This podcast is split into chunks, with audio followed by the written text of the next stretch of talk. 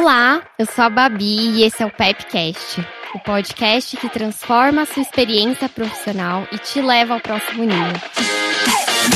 Então vem dar um play na sua carreira com a gente.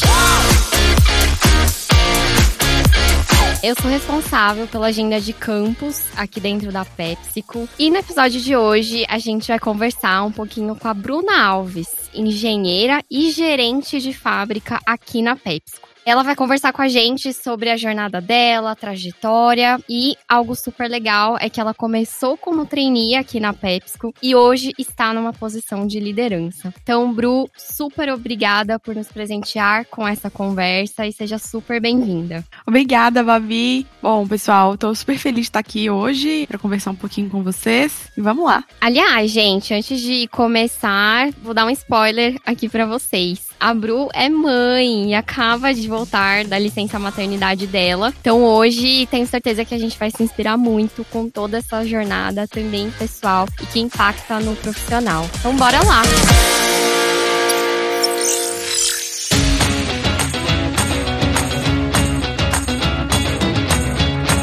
Bru, explica pra gente, de forma geral, assim, como que é o seu trabalho hoje dentro da fábrica? Você também vai pro escritório, é um pouquinho de tudo, e a partir disso a gente vai entendendo como que você chegou até aqui. Bom, eu já vivi momentos diferentes aqui na PepsiCo, mas hoje eu tô como gerente de fábrica e também tem momentos, obviamente, né, no treinamento, no momento onde eu preciso encontrar outras pessoas, enfim, que eu venho pro escritório também. Hoje eu tô aqui, mas é mais esporádico, né? Hoje minha rotina é na fábrica mesmo. Nem de casa não dá para ficar muito não. Legal, Bru. E o que que você faz dentro da fábrica? Conta pra gente como gerente de fábrica, né, a minha função basicamente é facilitar o trabalho de todo mundo que está lá para garantir que a gente consiga entregar produtos, né, com qualidade, segurança para os nossos consumidores. Então, meu trabalho é basicamente destravar qualquer processo que tenha problema, garantir que a gente tenha todos os insumos e tudo necessário para que a gente possa rodar a fábrica com tranquilidade, né, que as pessoas estejam bem, felizes, enfim. É um trabalho que envolve um pouquinho de tudo, né? É um pouquinho de RH, eu tenho que olhar para qualidade, para manutenção, para segurança, saúde, para a própria manufatura mesmo, enfim, uma cadeira aí que é bem completa. Nossa, um pouquinho de tudo, né, Bru? A sua formação acadêmica é engenharia, né? E assim, como que despertou o seu interesse por essa área, para vir aqui para PepsiCo também? Enfim, a sua jornada profissional é muito legal, né? Eu lembro, né, você começou aqui como trainee, que era o nosso antigo PAC, e hoje, como você comentou, você já é uma super líder aí na sua área, né? Conta pra gente um pouquinho dessa trajetória e também desse interesse na PepsiCo. Vou até aproveitar para me apresentar um pouco mais, então, né? Eu sou uma mulher negra de 33 anos, entrei na PepsiCo em 2016, num programa um pouco diferente do programa de trainee atual, onde a gente já chegava um pouquinho mais sênior, tinha, enfim, algum tempo já de formado, de experiência.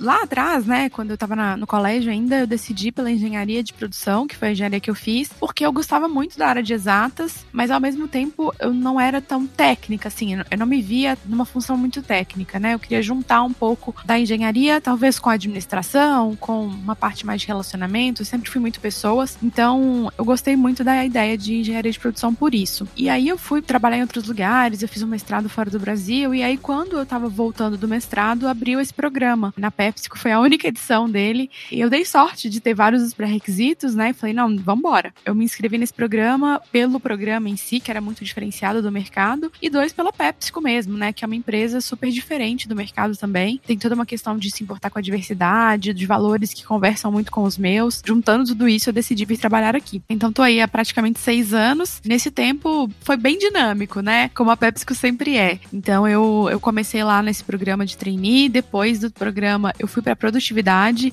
Dentro de produtividade eu ocupei três cadeiras diferentes, saindo lá da, da liderança de produtividade no final eu vim para manufatura para liderar uma fábrica.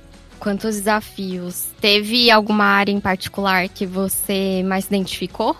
eu me identifiquei muito na gestão de pessoas, assim, eu, e aí, a partir de agora, assim, eu, eu acho que é isso que eu enxergo para mim no futuro, sabe? Eu me importo um pouco menos com a área em si que eu estou. É claro que o desafio tem que fazer sentido, né? Que eu tenho que ter alguns skills técnicos aí para poder agregar, né, para essa área que eu estiver, mas o que eu me encontrei mesmo foi na gestão de pessoas.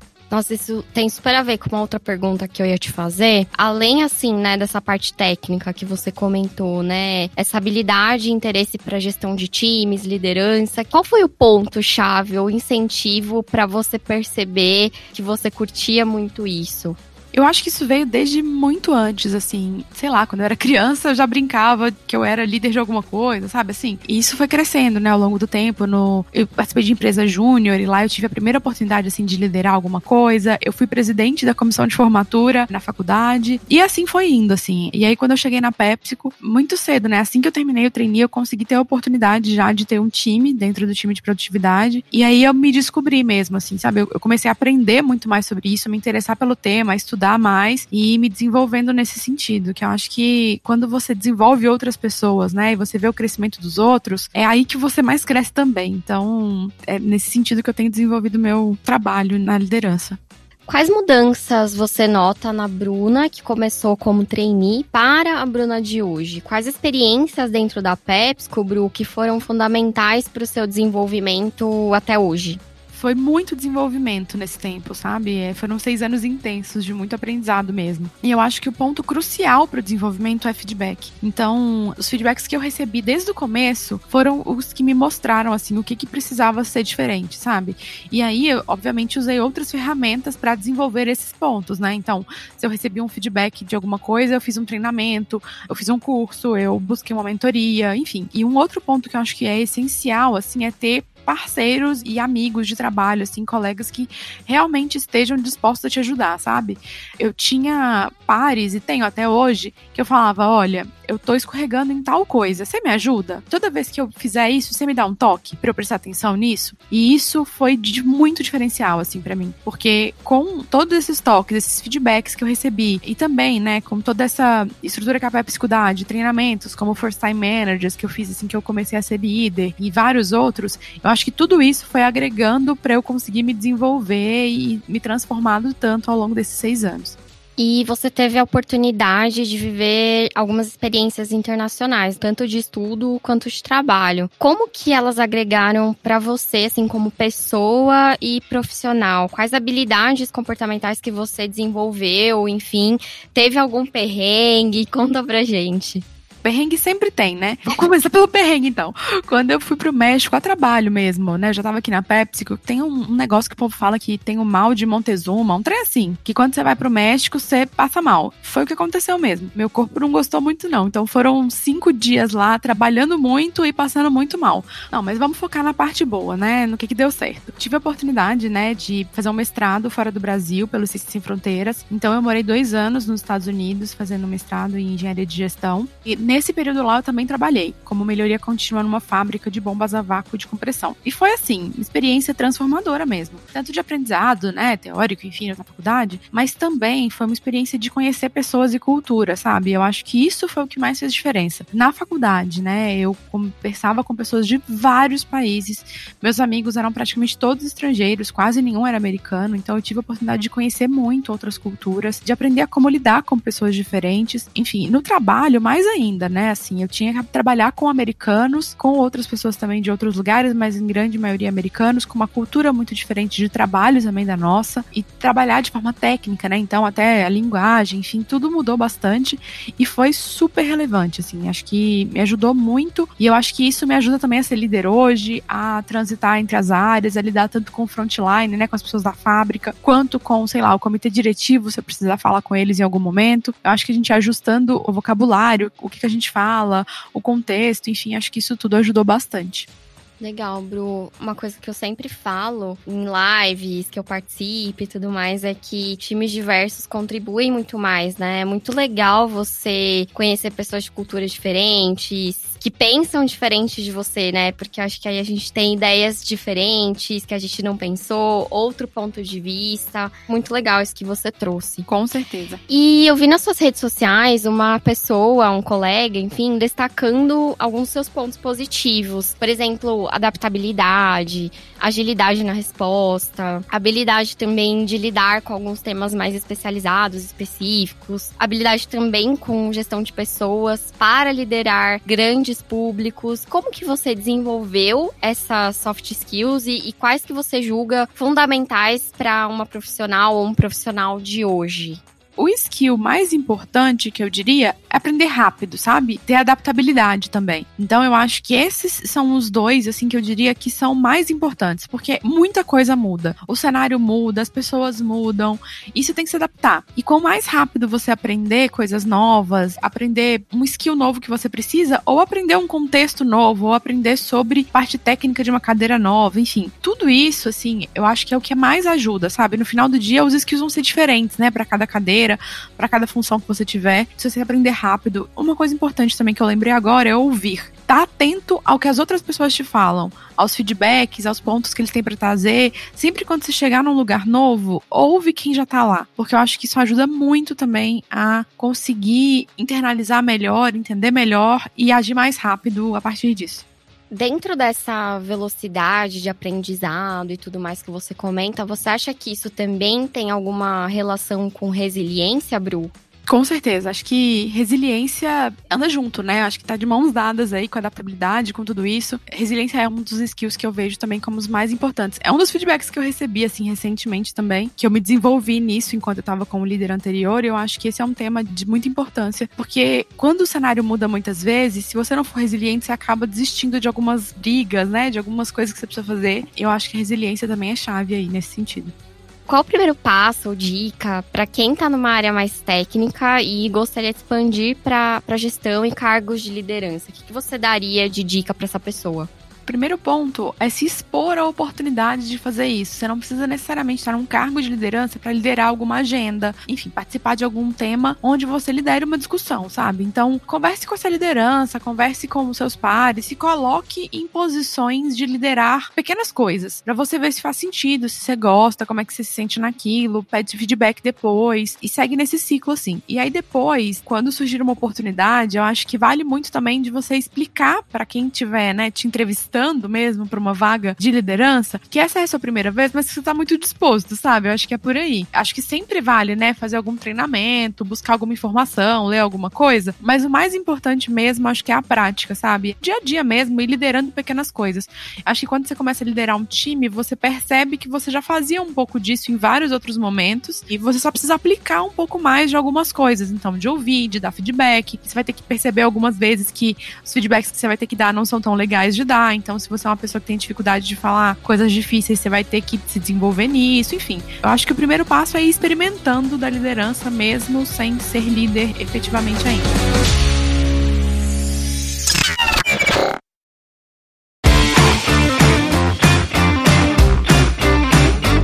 Gente falou no primeiro episódio do Pepcast sobre uma pesquisa, Bru, que aponta que os profissionais ou as profissionais de hoje querem experiências diversas, dinamismo e flexibilidade também. E isso gera um super desafio aí para as empresas evitarem o turnover. Esse dinamismo também é algo que te atrai e passar pelos diversos estágios dentro da PepsiCo, na sua opinião, isso possibilita essa diversidade de aprendizados?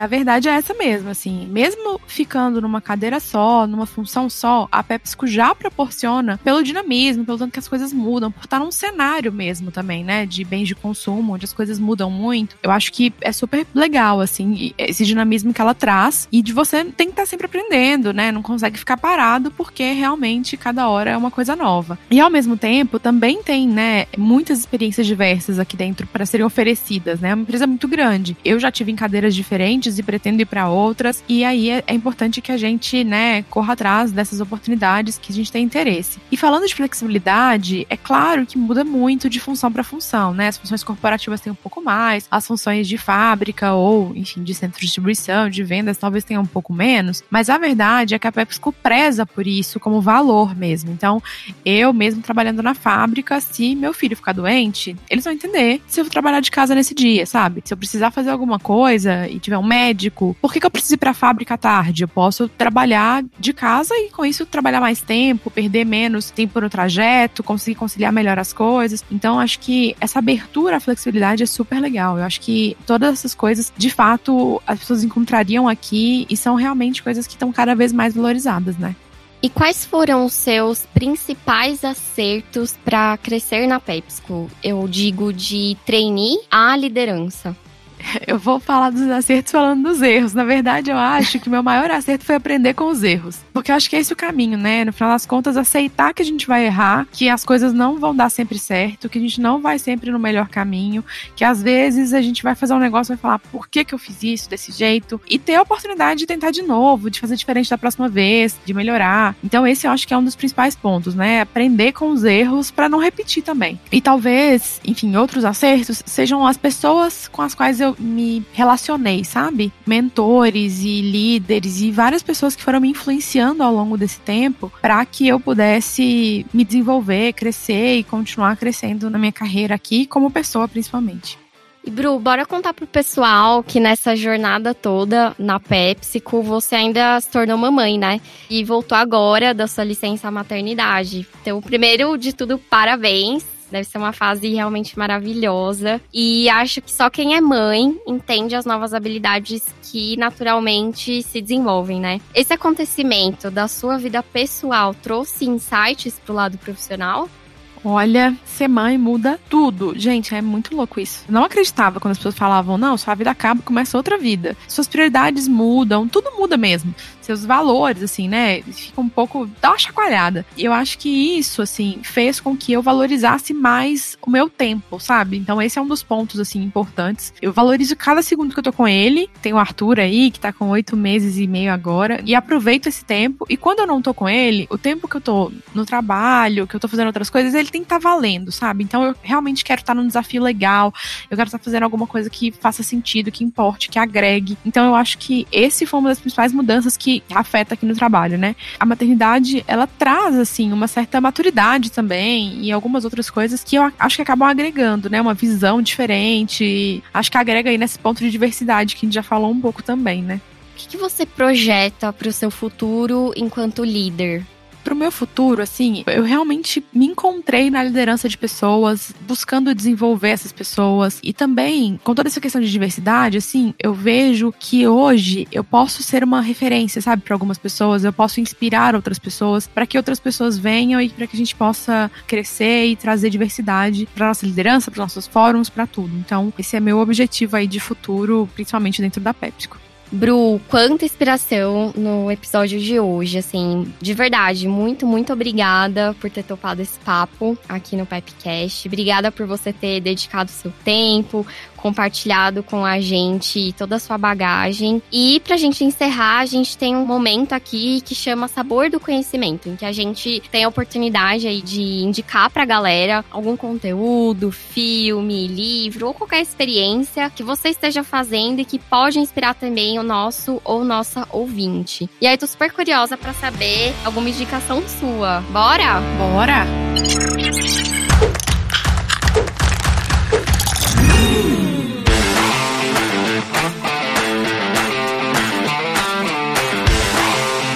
Olha, eu fiquei pensando sobre isso e eu queria indicar um negócio meio diferente. Os líderes de planta, fábrica, né, a PepsiCo, tiveram um treinamento recentemente falando sobre, sei lá, a pirâmide das equipes coesas, alguma coisa nesse sentido.